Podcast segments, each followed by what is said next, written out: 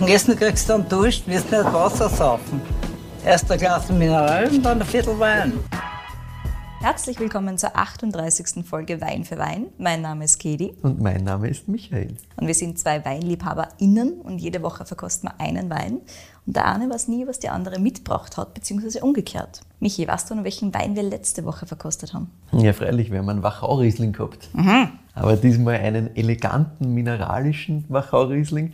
Also genau das, was mir taugt, hat mir, hat mir extrem gut gefallen. Mhm. Und zwar war das von Peter Feider Malberg die Fisslinger Ried Bruck aus 2019. Ja, sehr gut, genau. War gar nicht so einfach auszusprechen, aber ich habe es geschafft, bin stolz drauf. Und nachdem wir jetzt die letzten zwei Folgen quasi ganz in die Klassik abgedriftet sind, mit ganz viel Augenzwinkern natürlich auch dazu, habe ich da heute mal wieder ein bisschen was Wilderes hingestellt. Du willst offensichtlich gegensteuern. Ja, ich habe mir gedacht, jetzt, jetzt kann ich wieder mal ein bisschen, kann ich wieder mal ein bisschen freispülen und was, was Lustiges mitnehmen. Wunderbar. Ich schaue mir das gleich mal genau an, Bitte. das Ding. Also, wir haben hier etwas wunderschönes, Bernsteinfarbenes da vor Mhm. uns. Sehr intensiv, leicht trüb. Er hat es aussah vielleicht ein bisschen was anderes, als wir die letzten zwei Male gehabt haben. definitiv. Aber richtig, dieses Bernstein, finde ich, beschreibt es schön und das ist wirklich so, so ein bisschen fast in Richtung Karamellnote fast. Also ich finde, es hat sogar was so richtig Voll. fast bräunliches. Also Ja, genau. nicht so, nicht so das schimmernde Orange, was man sonst so Ja. mal hat, sondern wirklich, wirklich Bernstein. Viskosität gebe ich mal ein bewährtes Mittel minus. Ja.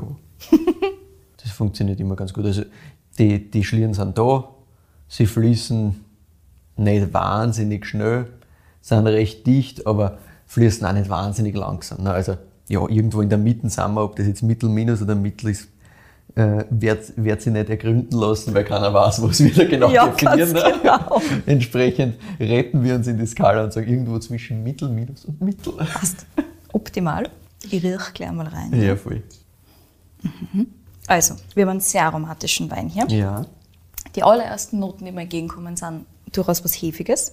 Ordentlich nämlich. Ja, findest du wirklich so stark? Ja, ja, Das doch. kommt mir gar nicht so. Durchaus. Das ist das allererste, was ich rieche tatsächlich. Spannend. Ja, Oben ich meine, ich finde es da, aber für mich ist es nicht so arg um drüber. Spannend. Mhm. Ja. Und dann haben wir drunter, wie schon gesagt, sehr aromatisch das Ganze. Es kommt mir fast ein bisschen entgegen wie Johanniskraut in die Richtung, also wie so Sauvignon Blanc.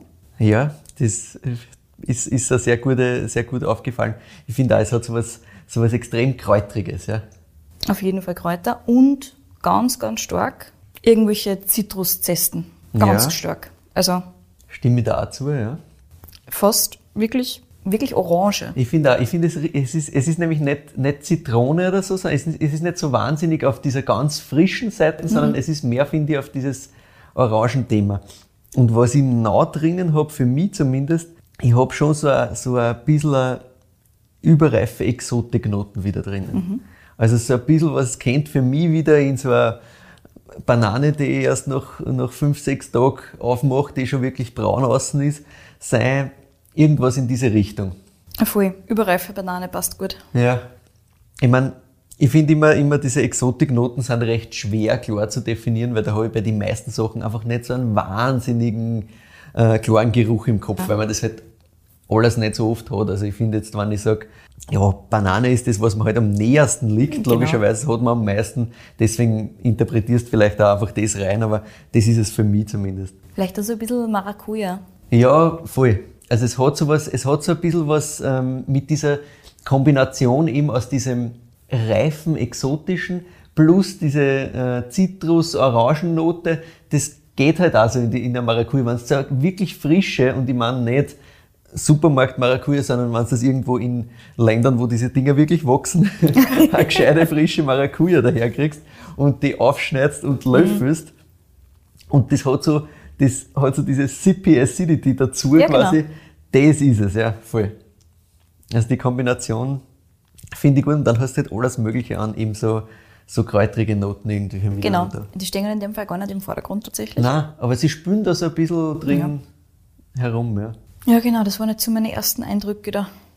Na, finde ich, finde ich sehr passend zu dem, was, was für mich da jetzt im, im Vordergrund steht. Mhm. Ja. Also ich hätte es auch so super aromatisch. Richtig viel da, richtig viel los. Und auch nicht, nicht ganz kühl, sondern Nein. schon ein bisschen auf der wärmeren Seite da. war. Finde ich auch, ja. So, dann nehme ich meinen ersten Schluck. Da ist fast nur ein bisschen mehr von dieser Banane da am Gaumen. Mhm. Ich finde auch. Das ist das allererste.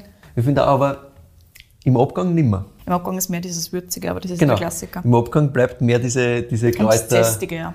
Zeste, ähm, diese Kräutersachen. Also das bleibt da für mich im Abgang stärker da. Aber am Anfang am Gaumen ist wirklich dieses überreife Banane, fast vielleicht, wenn es da eine Banane mit so ein bisschen fast einen Honig irgendwie, damit das noch mehr intensiv wird. Ich finde jetzt nicht, dass man da wahnsinnig Honig schmeckt, das würde ich gar nicht sagen. Aber wenn man sich vorstellt, du isst in der Früh so das klassische Joghurt mit Bananen und tust ein bisschen einen, einen Honig drüber Ja. dann bin ich bei diesem äh, Banane-Honig-Ding so ein bisschen. Da hänge ich so ein bisschen. Finde ich aber geil. Passt mir gut. Mhm. Wie du schon vorher gesagt hast, im Abgang hast dann schon mehr diese Kräuter, auch diese Zesten kommen gefühlt wieder mehr, ganz am Schluss. Mhm. Das ist aber eh klassisch für, für genau die Art von Wein, die wir da stehen haben. Du hast einen Gerbstoff, schon spürbar, Mhm. Ja. aber nicht überbordend. Schön, passt, Passt gut. gut. rein, finde ich, ja. Ja, Auch Alkohol, Säure, Säure Alkohol schätze ich jetzt auch nicht so hoch. Nein, Alkohol kann ich da sagen, 12 Prozent. Mhm. Aber ich glaube, das schätzt man eh, finde ich jetzt halbwegs so ein, dass das nicht, das kann keine 12, 5, das kann keine 13 Prozent haben Nein. vom, vom Gefühl her. Jetzt hast du weniger geschätzt tatsächlich. Ich war auf 11 Ich- gegangen, plus minus. gebe ich, da, gebe ich da auch recht, weil es ist wirklich wenig Alkohol da spürbar. Also ich hätte ihm wahrscheinlich, wenn ich ihm jetzt ein Blindkost hätte, hätte ich ihm auch eher die 11,5 gegeben und gar nicht die 12. Weil das ist wirklich, Es kommt sehr leicht Kommt daher sehr leicht daher, ja. Mhm. Also nur leichter, als du das jetzt am Anfang erwarten würdest, von der Nase her. ja, Du hast schon Säure, aber nichts Markantes. finde ich auch nicht. Also Säure ist da, wunderbar, passt in das Ganze schön ein, Voll. aber ist jetzt nicht das, was im Vordergrund steht wiederum. Nein. Ähnlich wie es Tannin eigentlich, finde ich so von dem. Das ist beides irgendwo so in der Mitte, beides präsent, beides gibt dem schöne Struktur, aber hat ihn nicht zusammen. Ja, es hat auch wirklich, also ich rede jetzt gerade nochmal rein. Es hat schon so dieses, was ich ganz am Anfang genannt habe, ähm, was mich so ein bisschen an, an diese ganzen Aromarebsorten erinnert. Ähm, an Sauvignon Blanc oder von mir aus an irgendwas, was sehr, sehr traubig ist, tatsächlich. Vielleicht also Ja. Sachen wie, wie, was weiß ich, irgendwelche Muscatella oder Traminer-Geschichten, die halt schon sehr dieses, dieses Traubige auf der einen Seite haben und, also wie schon gesagt, beim Sauvignon am Anfang hast du so ein bisschen dieses, fast dieses Johanniskrautige. Mhm. Ja, das ist schon definitiv da. Also gebe ich da, gebe ich zu 100% recht. Für, für meinen Part hast du sehr viel abgehakt, was, Wunderbar. Was, was aus meiner Sicht da ist. Nein, nichts Großartiges, weil das Spannende an dem Ding ist, das ist jetzt äh, frisch offen. Ja? Mhm. Also das ist eine halbe Stunde circa offen. jetzt. ah ja, okay. Und ich habe lange überlegt, wie ich da den herstellen soll, ob ich ihn schon offen haben soll, ob ich ihn wirklich irgendwie einen Tag offen haben soll. Ich habe mir dann viele verschiedenste Bewertungen, weil es gibt einiges dazu, Ah ja. angeschaut. Und es geht von bis. Ja? Also das Ding wird sich in den nächsten, zumindest was das Internet so sagt, ich habe jetzt noch keine Flaschen komplett mal angeschaut, ich habe den Wein einmal vor im Glas gehabt, glasweise. Und da habe mir gedacht, hm, lustig, das möchte ich dir auf jeden Fall sagen. Und habe auch den äh, Winzer, um den es dann gehen wird, schon länger am Schirm gehabt. Und habe mir gedacht, ja, wie soll ich da das hinstellen? Und es wird sich in den nächsten bis zu acht, neun Tagen sehr, sehr viel tun in dem Ding. Acht, neun Tagen. Ja, ja. Also das ist so Wunderbar. das, was das Internet so sagt, dass Leute sagen, also grundsätzlich gibt es Leute, die sagen, es kommt auch am Jahrgang an, ja, Mhm. aber es gibt Leute, die sagen, ja, ähm, das wird erst nach fünf, sechs Tagen wirklich spannend. Es gibt Leute, die sagen, äh, ganz am Anfang geil, dann hat er ein bisschen einen Abfall drinnen, also ganz, ganz unterschiedliche Meinungen dazu. Mhm. Was man, glaube ich, festhalten kann, ist, dass das Ding sehr, sehr lebendig ist. Und Also deswegen, einen guten Start. Also. Genau, deswegen habe ich mir gedacht, ich gebe dir das jetzt einfach einmal gleich am Anfang, weil was tun wir, wenn ich jetzt sage, ich, ich lasse fünf Tage stehen und dann passt es gerade nicht und wir wollen aufnehmen. Das ist immer ein bisschen die Schwierigkeit. Ja. Aber keine Sorge an alle Zuhörerinnen und Zuhörer, wir werden sich das natürlich anschauen und das dann Das heißt, auch noch. du lieferst mir ab jetzt einfach täglich. Ich liefere da Updates, ja, ja. Ich möchte das jetzt auch wirklich sehen, wie sich das, wie sich das verändert. Also Sehr mein, gut. mein Ziel ist es, täglich Updates zu liefern. Ja. Und täglich einen Optimal. kleinen Schluck zum Nehmen und schauen, was, was passiert. Weil ich finde das natürlich super spannend. Ja, ja klar. Na gut, Du hast einiges schon richtig angesprochen, Mhm. nämlich äh, den Sauvignon Blanc, der drinnen ist, so einem großen Spürt Teil. man. Ja, sehr richtig. Und du hast noch was Zweites drinnen. Das ist nämlich ein Cuvée. Mhm. Sauvignon Blanc Morillon. Wirklich, Chardonnay ist drin. Ich habe mir gedacht, Mhm. Also Chardonnay. na, wobei, das macht schon Sinn so. Steirischer Chardonnay Ja, ja. ist drinnen. Das heißt, es, Ich habe mir fast gedacht, dass es in die Richtung gehen es, muss. führt dich, es führt dich schon dorthin, wo wir, wo wir sind. Willst, willst raten, wer du glaubst, dass das sein könnte? Welcher Winzer das sein Ja, kann. ja. Das Weil ich finde, es kommen jetzt nicht so wahnsinnig viele. Na, du kannst natürlich überlegen, ob es irgendwer Richtung, was weiß ich, Verlic ist oder die Cheppes ist. Ne? Die Cheppe Family funktioniert da immer ganz gut in diese Richtung. Ich glaube aber nicht, dass man du jetzt sowas vorsetzt, aktuell. Okay. Und ansonsten da unten. Ich meine, mit Chepe Family bist nicht ganz falsch, sage ich jetzt mal. Ah ja, okay. Aber auch nicht richtig. Okay, Sehr kryptisch, aber sag mal, sag mal, ob die Region richtig Nein, die ist. ob Region ist Ecke vollkommen richtig. ist. richtig, ja, ja. Wunderbar, das heißt, wir sind eher in der Südsteiermark. jetzt. ja, ja, wir sind in der Südsteiermark. Wen kann ich da nur geben sonst? Du bist eh im Endeffekt genau dort. Passt. Es fällt dann nur, es fällt dann nur der Name. Äh, Wir sind bei der Maria und beim Sepp Muster. Muster! Also gehört Das war so das nächste gewesen. diese, genau, gehört in diese Kategorie. Alles richtig. Nein, bist ja, ja. vollkommen auf dem, auf dem richtigen Weg. Das passt gut. Und das ist die Erde. Erde 2018. 2018. Ich habe mir gedacht, dass es der 18er sein muss. Einfach wegen der Wärme. Das funktioniert. Ja. Sehr gut. Ja, also ja, es ist definitiv was ein bisschen crazieres, vor allem auch mit der Entwicklung dann.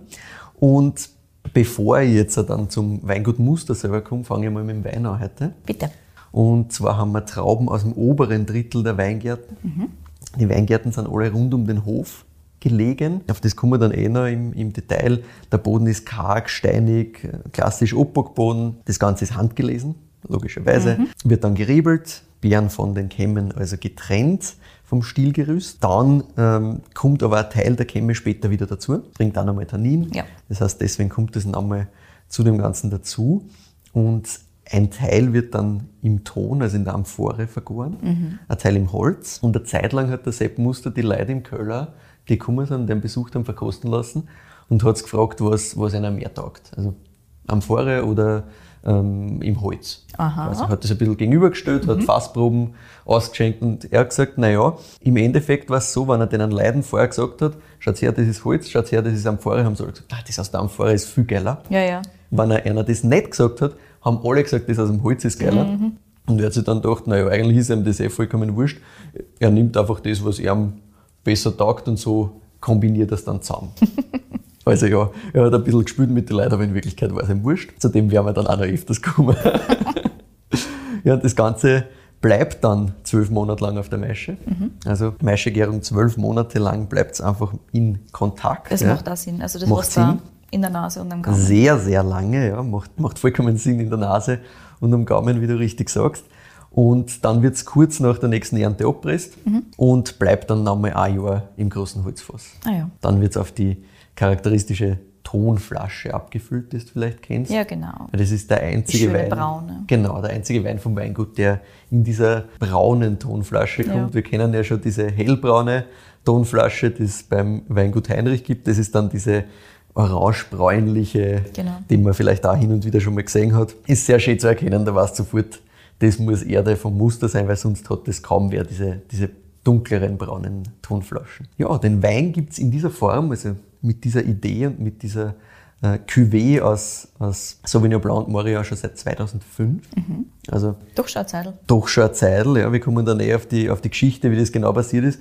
Aber nur, dass wir sich denken, na, 2005, ganzes Naturweinthema, Maischegärung bei Weißwein und so, Das der ist schon, ja, ja. schon recht früh. Ne? Und sie haben dann dazwischen ein bisschen gespült, zwischen sechs Monaten, neun Monaten, zwölf Monaten. Und es sind dann schlussendlich die zwölf Monate geworden. Es waren eben nie kürzer als sechs Monate. Das heißt, sie haben 2005 schon so lange angefangen, also ordentlich, nicht, nicht einmal ein bisschen gespült, sondern gesagt, na das machen wir wirklich mit einer sehr, sehr langen, mit einem sehr, sehr langen Maischekontakt. Und es sind dann eben die zwölf Monate geworden, weil da muss man nicht dazwischen die Presse ausrahmen und säubern.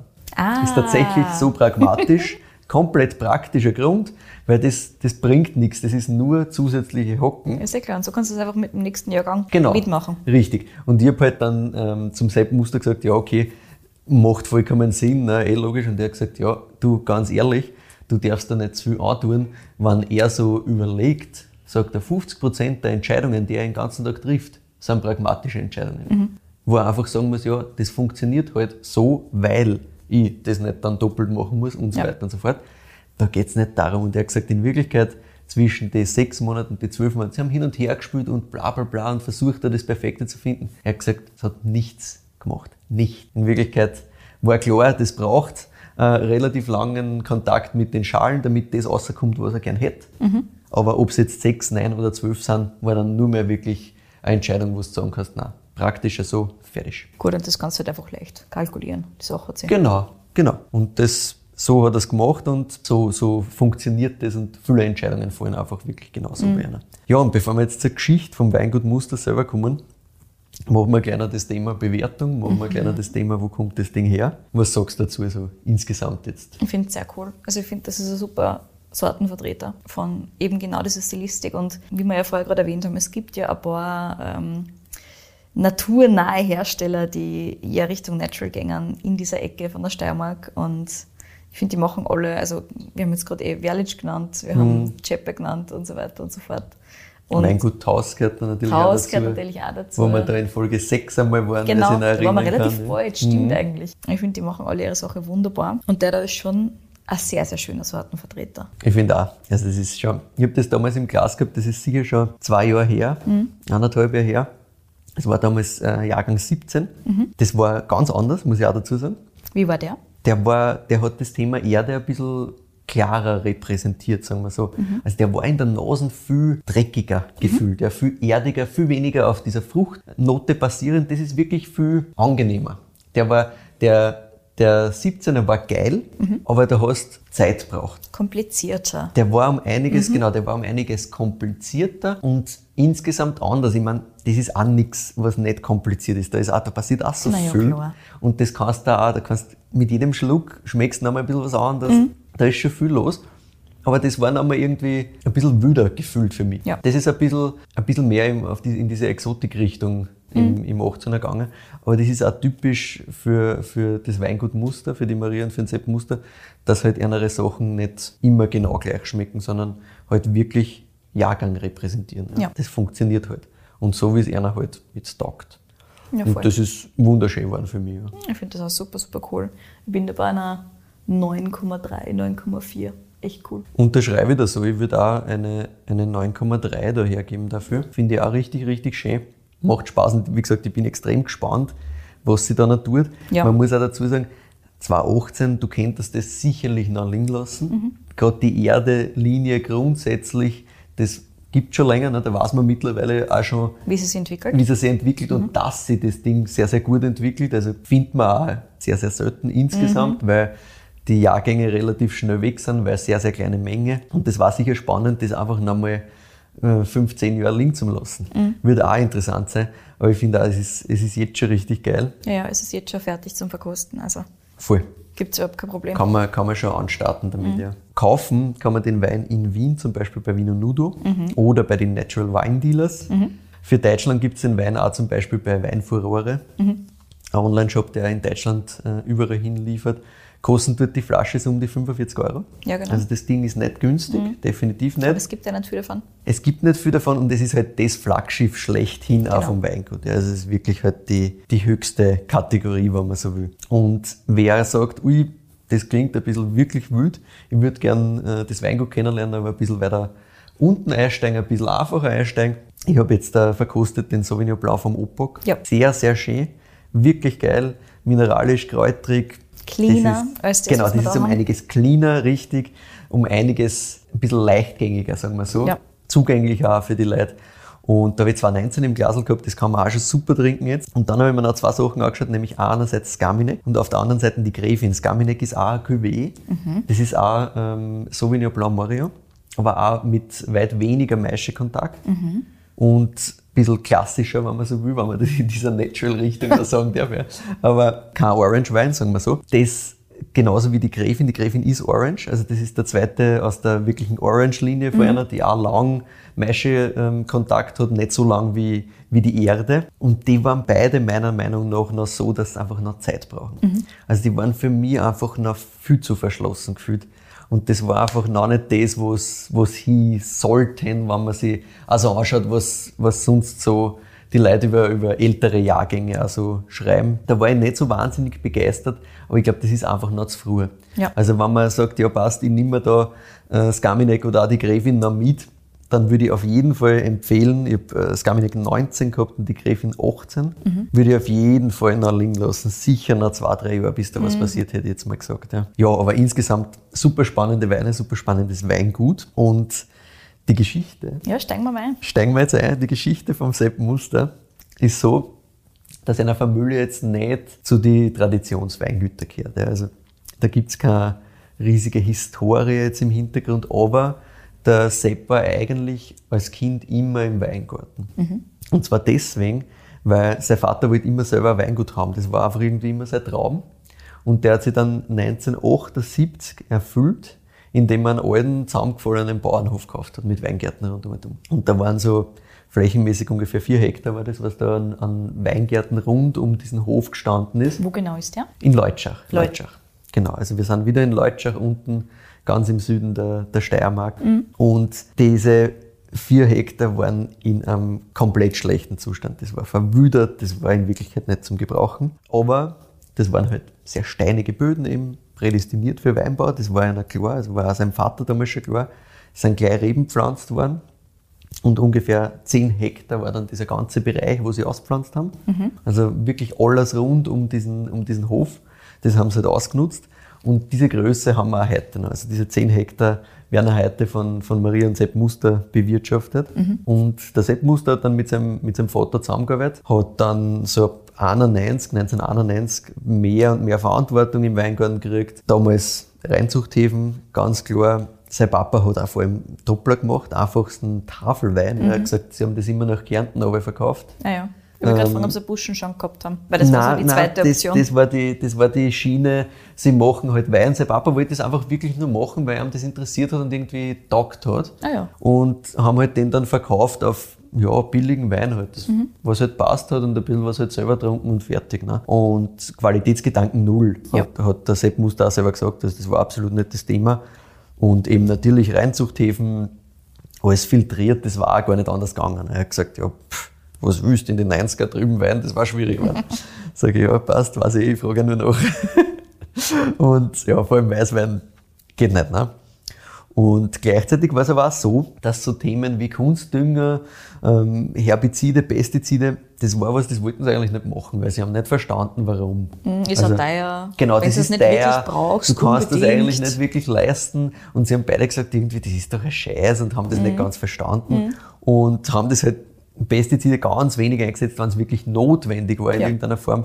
Aber eigentlich kaum. Ja. Und er hat gesagt, für sie war das immer schon so ein Gefühlsthema, dass das eigentlich nicht braucht. Und für einen, für einen Sepp Muster selber war es auch so, dass das Thema Filtration und Schönung, das war für ihn immer so irgendwie, es macht den Wein nicht besser, sondern irgendwie, irgendwie bringt es eh nichts. Ja. Und sein Papa war da ein bisschen anderer Meinung, also das haben sie schon gemacht, aber er hat sich immer irgendwie so gedacht, okay, das ist doch ein, das ist doch ein Schmarrn alles und in Wirklichkeit da man da nur irgendwas, weil es halt jeder macht und das ist nicht richtig. Und ja, du musst halt denken, natürlich, wir sind da irgendwann 1990. Mhm. Das war rundum und um, war alles Klassik. Da war Klar. kein Naturwein oder sonst Wir was. sind kein- gerade heraus aus dem Weinskandal. Genau. Wir sind aus dem Weinskandal heraus. Wir machen einfach einen Wein, der halt passt, Genau. fertig. Und das war's. Nicht, nicht zu viel, nicht zu viel nachdenken drüber. Und alles mit, mit Biodynamie, Low Intervention ist weit entfernt in Wirklichkeit. Ne? Der Sepp Muster sagt, in seiner Jugend und wie er dann langsam erwachsen worden ist, war das eben so, das war geprägt als, als eine physische Arbeit. Ja? Das war einfach, du warst der Bauer und das war's. Ja? Und das ist irgendwie immer weniger geworden, ne? weil es sind immer mehr Maschinen gekommen, es sind immer mehr irgendwelche Gadgets noch dazugekommen. Immer weniger hast du jetzt irgendwie Handarbeit gemacht oder wirklich eine hackeln müssen. Auch unten in Leutschach, das wundert mich. Ja, ich meine, natürlich, natürlich ist da Handarbeit gemacht worden, aber trotzdem irgendwie ist alles in diese Richtung gegangen. Ne? Okay.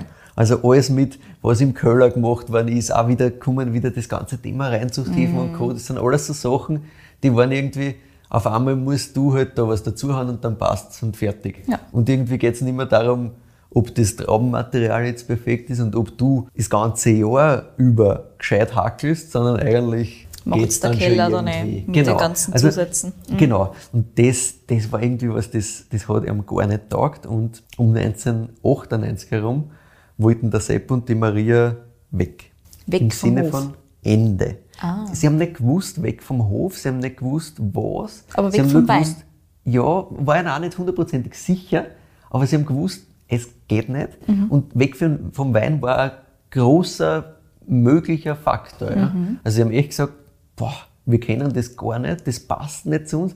Was sollen wir eigentlich? Wohin sollen wir? Ganz, ganz viel Unsicherheit und wirklich, er hat gesagt, der Gedanke weg vom Wein, weg von dem Weingut war damals sicher stärker als der Gedanke da bleiben. Oh, spannend. Also wirklich, da war es offensichtlich irgendwann einmal zwischendurch knapp. ja, irgendwie, sind. irgendwie, genau, es war eben um, um 98 war es ganz, ganz knapp. Ja, ja. Und irgendwie war da alles unsicher. Und noch ganz kurz zu äh, Maria. Genau, bitte erzähl mal geschwind, wo weil- herkommt, die Genau, Maria. die Maria ist eine geborene Chepe. Ah, schön. Also habe ich es quasi richtig Deswegen meine ich, geraten. deswegen meine ich, du hast es quasi richtig geraten, weil die Maria ist die Schwester vom Andreas und vom Ewald. Alles klar. So geht das. Na bitte. Deswegen habe ich mir gedacht, eigentlich bist du schon sehr nahe dran, aber sie hassen halt anders. Naja, jedenfalls, wir sind 98, sie sagen, "Uah, das geht überhaupt nicht. Und sie haben keine Kinder zu dem Zeitpunkt, ja. Und haben dann gesagt, okay, wir müssen weg, was tun wir? Und haben gesagt, passt, machen wir eine Weltreise. Außer, fort, schauen wir sich die Welt an. Jetzt Kann ich nachvollziehen, ist cool, ja. Voll, finde ich auch super cool. Und sie haben gesagt, jetzt können wir das machen, wann anders geht's nicht. Und viel geplant. Da war der Vater noch nicht in Pension, oder? Nein, nein, also der, der, der Sepp selber hat mitgearbeitet ab 91 Ja. intensiver. Und der Vater war damals noch in Charge. Okay. Ähm, wir kommen dann später drauf, wann das genau war, dieser Übergang. Mhm. Aber zu dem Zeitpunkt war es halt so, dass es in die Richtung ging. Ja? Also Mhm. es war schon klar, dass der Vater das nicht mehr ewig machen wird und dass jetzt der Zeitpunkt da ist, wo die Entscheidung her muss quasi. Willst du das weitermachen oder wollt ihr das weitermachen oder nicht? Und ich glaube, deswegen sind wir da auch auf dem wirklich harten Punkt, weil halt der Druck so ein bisschen auch da jetzt gekommen ist. Jetzt wird's dann ÖH. Jetzt Ja. müssen wir dann einmal wissen. Deswegen, na weg. Sie ähm, schauen einmal, dass sie weiterkommen. Waren dann unter anderem in Indien. Und sie haben halt, also der Sepp Muster hat zu mir gesagt, ja, sie haben jetzt nicht den Plan gehabt, was sie ganz genau alles machen, sondern sie sind wirklich halt gefahren und haben Zeit gehabt und haben gesagt, wir schauen. Das Einzige, worum es ihnen gegangen ist, war, zu sich zu finden, mehr oder weniger, was wirklich wollen. Also das war das Einzige, wir, wir müssen, wenn wir zurückkommen, müssen wir wissen, wie tun wir. Ambitioniert. Ja? Was, was ist der Weg, den wir gehen wollen? Machen wir Wein? Machen wir nicht Wein? Machen wir irgendwie in dem Konstrukt weiter? Oder ganz was anderes? Ja? Und das war, wie gesagt, er, er sagt selber, heute schwer nachvollziehbar oder schwer, dass man das glaubt, aber damals war es wirklich so, dass es eine realistische Option war, das einfach komplett zu lassen. Gut, sie sind also in Indien und sehen dort ein Plakat. Und auf dem Plakat steht, ja, gibt es einen biodynamischen Landwirtschaftskurs. In Indien In um Indien. 2000 um und um. In Indien, genau. Interessant. Also 98, ja, 98 in Indien. Und sie denken sich, aha, das klingt irgendwie interessant. Kann man sich da anmelden? Ja. Kriegen das Feedback, ja. Kann man sich da anmelden? Sind da zwei Plätze frei, das ist kein Problem. Und sie so, ja, wir wissen jetzt eh nicht, was wir weitermachen sollen mit unserer Reise eigentlich. Wir haben noch nichts weiter geplant. Und dann haben sie sich gedacht, sie machen diesen Kurs. Das war ein dreiwöchiger Kurs. Sie sind einfach mal drei Wochen irgendwo. Yep. Ja, kann man machen. Yep. Der Kurs war vom Neuseeländer, und zwar von Peter Proctor. Peter Proctor. Ja, den Namen kannst du grundsätzlich merken, weil der gilt als Vater der modernen biodynamischen Landwirtschaft. Ah, Mhm. streitet sie da öfter mit dem Andrew Lawrence oder? Ich wollte schon sagen, du hast ja letztes Mal schon da einen ähm, mitgebracht, der in diese Richtung geht. Das ist ein anderer, der in dieselbe Richtung geht. In Ah, ja. Ich weiß nicht, ob die irgendwie Ties haben oder ob die irgendwie die gemeinsam Welt sind oder gegeneinander sind. weiß. I don't know. Jedenfalls Peter Proctor ist auch so einer von diesen Koryphäen in dem Gebiet. Ja. Ja. Und ja, dreiwöchiger Kurs und was der mit einer gemacht hat, das habe ich auch ganz spannend gefunden. Sie haben verstanden dort erst, weil das war einer davor nicht klar, hat er gesagt, dort haben sie verstanden, dass es als Landwirt nicht darum geht, dass du nur voll eine hackelst. Diese physische Arbeit, die für sie irgendwie das war, das einer abgegangen ist, mhm. war nicht der Punkt in Wirklichkeit, sondern es geht darum, du musst die Prozesse in der Natur beobachten und verstehen und wirklich checken, damit du dann mit der Natur arbeiten kannst. Mhm. So. Also weg mit dieser ganzen Mechanisierung, die in den 80er, 90ern kommt, weg mit diesem ganzen Standardisierten, sondern du musst die Natur wieder spüren. Ja, das kann ich mir gut vorstellen, dass das prägend ist. Richtig, das einerseits. Und eben zusätzlich auch nicht dieses, okay, du musst jetzt alles selber machen, sondern du musst es erst einmal verstehen. Dann ja. kannst du entscheiden, was macht man wie und mhm. wo ist vielleicht eine Maschine schon irgendwie sinnvoll und wo nicht. Ja. Und er hat gesagt, für ihn war auch ganz wichtig, oder für sie zwar war auch ganz wichtig, dass man diese Gesamtheit der Landwirtschaft verstehen muss, mhm. um das dann für sich auf den Weinbau runterzubrechen. Ah, ja. Das heißt, er halt nicht so viel davon, wenn du jetzt sagst, ja passt, ich schaue mir das für Weinbau an, weil er sagt, naja, in Wirklichkeit musst du auch eine Ebene drüber gehen und die gesamte Landwirtschaft verstehen und dann kannst du sagen, passt, jetzt gehe ich auf meine Nische über.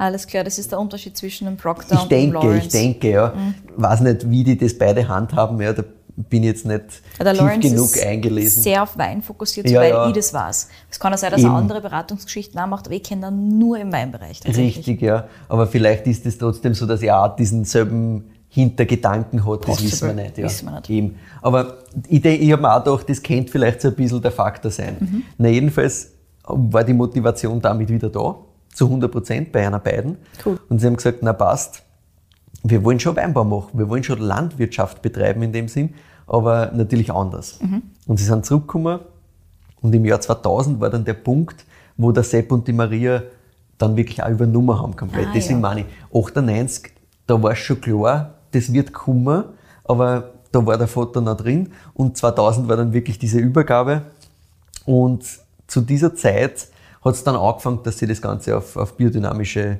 Bewirtschaftung umgestellt haben. Der Zeitpunkt selber, Sepp Muster sagt, den gibt's nicht. Ja. Brauchen wir nicht von einem Zeitpunkt reden, das ist ein Prozess. Ja.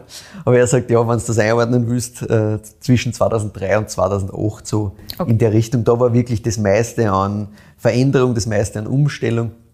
Aber wie gesagt, alles ein Prozess, es wird nie aufhören. Aber da können wir es einordnen, dass in dieser Zeit halt da ganz viel, ganz viel passiert ist. Ja, und dann habe ich ihm natürlich auch sofort fragen müssen, wie das dann so war, als Vorreiter quasi um diese Zeit. Ne? Ich meine, 2003, äh, der irgendwie biodynamisch da herumwerkelt in der Südsteiermark, das gibt's ja nicht, habe ich mir gleich eine Rüge abgeholt. Oh. Und zwar, das interessiert ihm gar nicht, dass er da irgendwie Vorreiter war, weil er sagt, naja, in Wirklichkeit bin ich auch viel spät, viel spät draufgekommen. Er sagt dann, dass zum Beispiel der Dieter Dorner, das ist ein, ich glaube, Mönch turned Winzer, ganz, ganz lustiger, ganz lustiger Kerl. Oder nicht Mönch, ich glaube, der war irgendwie Bischof, irgend sowas. Jedenfalls äh, kirchlich und dann hat er, hat er sich auf, auf Wein spezialisiert und der hat 1974 in der Südoststeiermark mit Bio-Weinbau angefangen. Also die Vorreiterrolle, die muss man dem zuschreiben und sicher nicht Ah, dem ja. Also das ist ihm wichtig, weil man muss insgesamt auch sagen, der Sepp Muster ist ein sehr bescheidener, besonnener Kerl, das mit Rampenlicht oder dass er da wer war, der was verändert hätte und da vielleicht irgendwie wie eine Mitzung hätte oder so, das interessiert ihn einmal gar nicht. Gut, das heißt, Also- ich kann mir auch die Frage sparen, ob er die Brüder von der Maria mitgezogen hat. kannst du komplett sparen. Kannst du komplett sparen, weil die einzige Antwort, die er da darauf geben wird, wird sein, jeder macht sein Ding und sie haben sich halt zusammengefunden. Hm. Auf das kommen wir dann eh gleich noch. Ich habe halt natürlich nicht ganz nachgegeben, weil ist eh cool und so. Ich habe gesagt, ja, aber wenn du Anfang der 2000er glaubst, du tust da irgendwie Wein verkaufen, der sechs Monate lang zuerst Maischegärung und dann mit Maischekontakt äh, da ausgebaut wird, dann wird das nicht so lustig gewesen sein. Und der hat gesagt, ja, da muss er jetzt Gandhi dazu zitieren. Pass auf, zuerst ignorieren sie dich, dann lachen sie über dich, dann bekämpfen sie dich und dann gewinnst du. Also, Ich hab's verstanden. Jeder, genau, jeder Gegenwind war mehr, wir sind am richtigen Weg und fertig und alles andere interessiert ihn nicht. Aber er hat dann schon gesagt, na, natürlich die, die Kunden von früher, die ihre Weine auch vom Papa halt kennt haben, die sind ja natürlich komplett davon gerannt. Ne? Es hat alles komplett anders geschmeckt. Die haben sich gedacht, was, was soll das? Die waren komplett weg. Das heißt, sie haben ihre äh, Kundenstruktur mal komplett austauscht, ja, komplett neu. Aber er sagt auch, naja, wenn der Konsument frei die Chance kriegt zu entscheiden, was ihm taugt, dann kommen da schon die richtigen Leute und es finden schon die Leute, die sowas wollen, dein Wein und du findest die Leute. Also das funktioniert schon. Und ja, er sagt auch, der, der Konsument soll, soll sich wirklich entscheiden, ob ihm der Wein taugt oder nicht. Alles mit Regelungen, wie Wein schmecken soll, was für Geschmacksprofil und wie das in, in der und der, ja, weißt eh, die Klassiker, das interessiert ihm einfach überhaupt nicht. Konsumenten, Kunden äh, und das Produkt müssen zusammenpassen, alles andere ist wurscht. Was er gekriegt hat, schnell, zum neuen Kunden. Mhm. Was er nicht mehr gekriegt hat, ist eine Prüfnummer. Hm? Wundert mich irgendwo gar kann nicht. Man sich, kann man sich gut vorstellen. Aber das war jetzt im, im Sepp-Muster ziemlich wurscht, weil er gesagt sowas für Verkostungen und Bewertungen einreichen, das hat er sowieso schon lange Das nicht ist mehr ja gemacht. seine Kunden komplett wurscht. Die finden den Wein geil und fertig. Exakt. Er hat auch gesagt, das habe ich auch ganz lustig gefunden, er hat gesagt, er hat gemerkt, bei den ganzen Einkäufern, die gekommen sind, die aus, also außerösterreichische Einkäufer, in Wirklichkeit war es so, dass die gesagt haben, muss man immer schauen, welches Segment die einkaufen natürlich, also es ist schon ein bisschen belastet, aber er hat gesagt, die haben relativ früh gesagt, ja, wenn du eine Prüfnummer hast, interessiert mich das gar nicht, weil dann machst du irgendwas, was sowieso althergebracht ist, das ist Ah, mir ja. scheißegal. Weil, und das ist das Spannende natürlich, eh logisch, die Einkäufer, die von außerhalb Österreichs nach Österreich kommen, jetzt unabhängig, was genau die suchen, die suchen auf jeden Fall was Neues.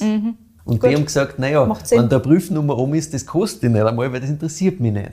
Sagen wir lieber mal das, was du da hast, weil das klingt spannend, Mhm. vielleicht ist es auch kompletter Scheiß, aber das interessiert mich mal. Habe ich ganz interessant gefunden, weil es macht schon Sinn, weil wenn ich, wenn ich eh weiß, was ich brauche, dann brauche ich jetzt nicht unbedingt, wenn ich in das Land schicken und alles durchkosten, dann kann ich auch so mal sortentypisch quasi halt einkaufen und Ja. fertig. Aber die, was wirklich was Neues finden, die haben gesagt, nein, alles mit Zertifizierung und Prüfnummer ist eher No-Go. Ganz spannend. Na, jedenfalls hat der Sepp Muster dann viel über, über Messen gemacht. Das haben wir auch beim Weingut Tausch schon gehabt, dass der Roland Taus damals viel auf Messen gefahren ist. Sepp Muster ähnlich. Und er hat, er hat schon auch gesagt, das habe ich ganz interessant gefunden, dass eben das Weingut Taus, eben diese ganze Gemeinschaft, schmecke das Leben, wir haben schon erwähnt kurz, Werlitsch, Andreas Czeppe, Strohmeier gehört dann dazu, ne, die fünf sind dass die ganz wichtig waren, auch für ihn, weil er gesagt, davor war es so, er hat irgendwo Kunden gehabt, die, oder potenzielle Kunden, sagen wir so, wegen deiner Verkostung, und dann bist du schnell abgestempelt worden als Verrückter. Weil du hast da irgendwas Neues gemacht, irgendwas anderes, das man auch nicht kennt hat, und die haben gesagt, "Muah, der ist verrückt, ich kaufe wieder meinen klassischen Wein. Dadurch, dass sie jetzt da zu fünft waren, haben sie ein bisschen den Vorteil gehabt, dass sie öfters irgendwo gemeinsam gestanden sind und wenn jetzt da, da wer gekommen ist und verkostet und gesagt hat, oh, verrückt, und beim nächsten Kosten und gesagt, ah, ah, verrückt, dann war irgendwie so ein bisschen dieses, ah, das ist wahrscheinlich nur irgendein Blödsinn, obwohl es den Leuten vielleicht taugt hat, aber die haben sich gedacht, ui, komisch, das macht nur einer. Auf einmal haben das mehrere da gemacht. Vor allem das war es Stilrichtung, Genau, das ja, hat ja. ihnen ein bisschen geholfen, sagt er, dass Leute sie zumindest einen Schritt näher hertraut haben quasi und sie mit dem wirklich beschäftigt haben und nicht nur gesagt haben, ui, der schaut anders aus, alle anderen sind aber so, das ist komisch. Also das ist, ist, ist wichtig gewesen. Und wenn wir schon das Thema ansprechen, Weinmessen, natürlich viel äh, Export da, eh klar. Wir haben da jetzt der 80% äh, Exportanteil von den Weinen. Und ich habe natürlich dann gesagt, naja, werde wahrscheinlich viel Japan, viel Skandinavien machen. Gesagt, nein, nein, nein, nein, stopp, Aha. stopp, nicht. Ich habe mir gedacht, hä, was ist jetzt? Ja. Was das der macht, das ist total spannend. Er hat gesagt, er macht das so. Er arbeitet mit den Händlern, die er gut kennt, in die einzelnen Länder. Und sein Ziel ist es, in vielen Ländern präsent zu sein, weil er will möglichst vielen Leuten grundsätzlich die Chance geben, mit dem Produkt in Kontakt zu kommen. Auch wieder sehr ambitioniert. Sehr ambitioniert, finde ich auch insgesamt ziemlich cool. Er hat gesagt, na, er kontrolliert, was wohin rausgeht. Und zwar nicht Händler, Händler, Händler, sondern Land, Land, Land. Das heißt, wenn in ein Land da fünf Händler kommen, dann ist es eher so, dass er sagt, er sucht sich einen aus, mit dem er wirklich gut kann und wo er sich denkt, das ist für ihn der beste Fit. Als wie, dass er jetzt sagt, ähm, er gibt jedem irgendwie viel und dann ist vielleicht für ein anderes Land nichts mehr über. Deswegen, wenn du googelst und einfach einmal schaust, nur eingibst, ich habe das heute nämlich kurz gemacht, weil ich mir das nochmal anschauen wollte, gibst ein Sepp Muster Erde 218, dann siehst du an Shops, wo das überall ist, auch wenn es oft out of stock ist, aber du siehst wirklich unterschiedlichste Länder, wo das überall aufpoppt. Cool. Und das ist, habe ich ganz spannend gefunden, dass er das wirklich versucht, so ein bisschen zu kontrollieren. Weil er hat gesagt, ja, wenn das einmal rausgeht, der Wein, dann verliere ich die Kontrolle ja komplett. Das heißt, der letzte mögliche Move, den ich machen kann, ist, dass ich mir meine Händler gut aussuche und das halt dann, wenn ich sowas will, dass ich eben sage, ich möchte in vielen Ländern auch präsent sein, dass ich mir dann genau so ein Netzwerk ähm, aufbaue, das halt ja, kleine Mengen in viele Länder geht. Ist es einem dann wurscht, ob es immer an den Endkunden eher geht oder eher an die Gastro? Oder sagt er da, das ist dann nicht mehr unter meiner Kontrolle? Das weiß ich jetzt gar nicht, ob er, ob er da auch nochmal unterscheidet, aber so wie es klingt, hätte ich gesagt, wahrscheinlich schon, weil er ist schon sehr darauf bedacht, dass er das, was er kontrollieren kann, kontrolliert. Mhm. Weil er gesagt ja, er kennt, er kennt sofort alles nach Dänemark verkaufen. Das glaube ich Problem. Schon. Genau. Die komplette Top Menge. Gastro Kopenhagen und genau. das auch ist Also ich, ich schätze, ich, ich, weiß wirklich nicht, aber ich schätze, dass auch das nochmal ausbalancieren wird, Ja. weil es das eben auch im, im Endkundensegment so breit findest. Ja? Ja, ja. Weil sonst glaube ich auch, wenn man sagst, okay, gut, dann hast du vielleicht in vielen Ländern, aber da steht es überall in der Top-Gast und sonst nirgends. Mhm. Und ja, wie gesagt, er hat gesagt, ja, die, die Flaschen, es gibt ungefähr 25.000 Flaschen pro Jahr, Mhm. die könnte er sofort verkaufen, braucht er gar nicht überlegen. Mhm. Kann an einen Händler wahrscheinlich verkaufen. Ja.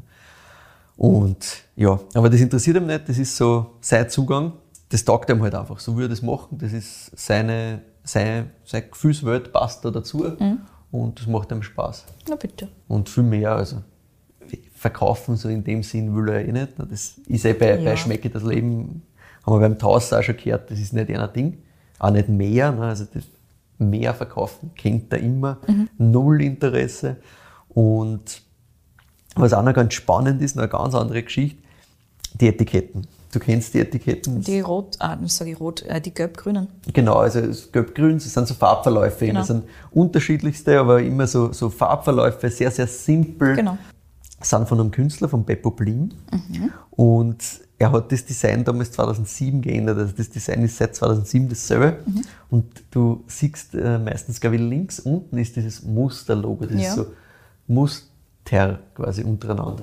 Und das war das originale Logo davor. Also wenn du äh, mal schaust, ich kann dir dann ein Bild zeigen von einer Flaschen von noch früher, ähm, da steht noch dieses Logo, Logo oben.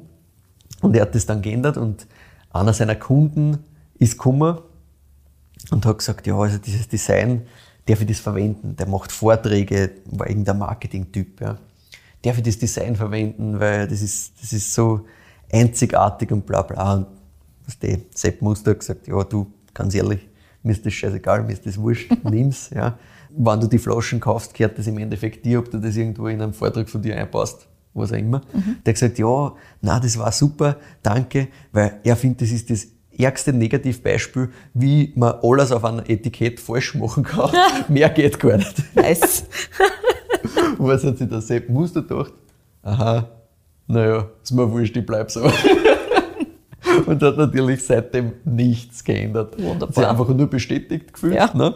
Und hat gesagt, passt, dann halt nicht, danke, Wiederschauen, brauchst eh nicht mehr kommen, macht nichts. Also, ja. Finde ich schon gut. Ich finde auch, ich finde auch, ich finde den, den Zugang so quasi, da kommt wer, der offensichtlich auf dem Gebiet irgendwie Experte ist, sagt er dann, ja, du machst alles falsch und da ist kein Zweifel da. Da ist einfach nur, ja, aber es ist mir wurscht. Trink das, wenn es dir schmeckt und nicht, weil es schön ausschaut. Punkt. Und ihm gefällt Er sagt, für sie sind die Etiketten perfekt, weil das repräsentiert genau das. Der Künstler ist ein guter Freund von einer, was willst du mehr? Na, dann passt Und aus meiner Sicht, ich muss ganz ehrlich sagen, wenn du von 2007 bis jetzt nichts änderst, du kriegst halt einfach, wenn man alles kritisieren mag, aber du kennst das halt jetzt. Ja, wenn visuell das Ding, ja, ich, ich denk stechen mal, die heraus. Die Wenn du stechen, die irgendwo die stechen siehst, gut du aus, weißt, ich kenne das das sofort. ist wahrscheinlich Ja, und deswegen denke ich mir, was ist dann wirklich der große Fehler? Also bin mir nicht sicher, ob das nicht doch einfach ganz gut funktioniert so, ja. Und ja, dann habe ich natürlich noch gefragt, wie es mit der Zukunft ausschaut. Und er hat gesagt, ja, eigentlich, er hätte schon gern Gräs, würde gern kleiner machen, also Gräs reduzieren, kleiner machen, weil das ist eigentlich der Plan gewesen. Also eigentlich haben sie gesagt, passt, je öder sie werden, sind mehr die Jüngsten, jetzt war es Zeit. Also das war so der, der Weg gewesen, dass sie jetzt dann in den letzten Jahren jetzt irgendwann anfangen, kleiner zu werden langsam, mal over, vielleicht auf 6 Hektar, vielleicht auf 5, 4 Hektar over nochmal. Weil es wird natürlich anspruchsvoller, es wird zacher, wenn du wieder wirst, natürlich. Klar. Die Hocken wird halt nicht weniger. Und nachdem aber jetzt der Sohn, der Elias, das ganze Weinthema aufgeschnappt hat, der geht noch in die Schule, haben sie gesagt, okay, sie lassen jetzt die 10 Hektar mal, weil wenn ihm das taugt, dann schauen wir mal und dann wird's deppert, würden sie sich dann ärgern, wenn sie jetzt da irgendwie was hergeben täten davon. Ne? Und der Elias ähm, geht ihm noch in die Schule, hat aber 2019 schon seinen ersten Wein gemacht. Cool. Also der spült sich schon. Und der Sepp Muster hat gesagt, er nimmt sich seine Freiheiten. Aber das muss er auch. Also das will er auch zu 100 Prozent, dass sich der Bub die Freiheiten nimmt. Die Möglichkeiten hat er, sagt er. Aber er soll machen, was er will. Und er sagt, der Elias will auch mit dem Papa nichts zu tun haben. Also er sagt gar nicht. Und das findet er aber gut. Das finde ich auch ganz cool. Also er sagt wirklich, der will sein eigenes Ding machen. Und dann soll er. Ich mische mir das sicher nicht ein. Ich lasse halt das einmal da, dann muss er halt auch mithackeln, weil sonst schaffen wir es nicht. Aber wenn er es haben will, kein Thema, soll sie nehmen, soll ausprobieren, soll sie spülen, ist gern seins und schauen wir, was kommt. Cool. Ja. Bin ich gespannt, was Ich kommt. bin auch sehr, sehr gespannt. Und ja, das war meine Geschichte zum Weingut Maria und Sepp Muster. Extrem spannendes, naturnahes Weingut Danke, lieber Michi. mit geile Weine. Mhm. Coole Weine und nur dazu ein paar einen von ihren Top-Dinger, das Flaggschiff Na mitgenommen. sicher. Vielen Dank. Das ist schon schön. Das ist wirklich schön. Ja. Ja, ich bin auch gespannt, was deine Berichte dann sein werden über die nächsten Ich bin, auch, ich, Tage. bin, ich bin auch wirklich mega gespannt, weil wie gesagt, ich habe das nur einmal glasweise gehabt und habe keine Ahnung, wie es sich wirklich verändert. Deswegen, Und ich mir gedacht, das ist dann zu schade, wenn ich jetzt nur als, aus Jux und Dollerei jetzt an Flaschen acht Tage lang mal schaue, weil das ist zu geil für das, dass Ja. ich das jetzt einfach einmal stehen lasse. Jetzt habe ich ihn offen, jetzt äh, passt. Jetzt kannst ich, du es machen, Habe ich genau. einen Excuse dafür. Passt. Das heißt, du wirst dann einfach unsere Website weinfürwein.at dazu verwenden, dass du so Updates Ja, reinschreibst ja, nein, ich, in ich unsere werde Beiträge. werd jetzt, nein, ich werd jetzt jeden Tag schauen, was sich verändert. Mhm. Und ich glaube, ich werde dann einfach so eine kleine Listen machen draus Perfekt. und schauen, wann sie was tut.